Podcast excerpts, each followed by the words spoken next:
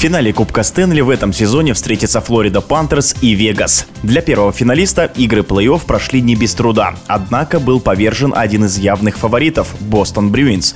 Что касается Вегаса, то для них это уже второй финал за всю недолгую историю клуба. Команду собрали в 2017 году.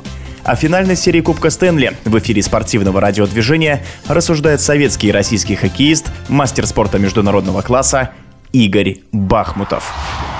Безусловно, перед началом плей-офф очень тяжело было предсказать такую пару финалистов НХЛ, но мы видим, как команды подошли на пике своих функциональных возможностей и показывали поступательное движение вверх, поэтому мы видим их в финале, что лишний раз доказывает, плей-офф — это другой вид спорта, где не учитываются личные показатели, а преобладает только лишь командный дух, командная борьба. Да, Флорида прибавляла, это очевидно, и, видимо, они поймали тот вкус игры, который необходимым был, которого не было, наверное, по ходу регулярного чемпионата, а сейчас они показали все, что они могут. Игора Бобровского — это безусловный феномен, тут нечего сказать, он лидер команды, на него все равняются, на него все надеются, и он отдает всего себя самого только для победы, поэтому остается только аплодировать его игре. Браво! Вега за последние шесть лет действительно дважды играет в финале НХЛ. Причем первый раз они вышли в финал в первый же год своего существования. И каждый год доказывают, что это боеспособный коллектив, который был создан ну, буквально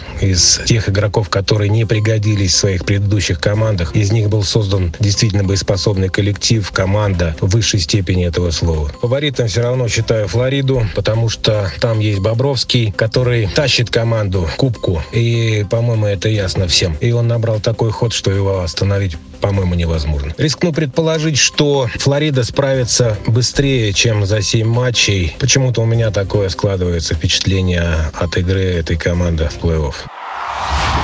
В эфире спортивного радиодвижения был советский и российский хоккеист, мастер спорта международного класса Игорь Бахмутов. Решающий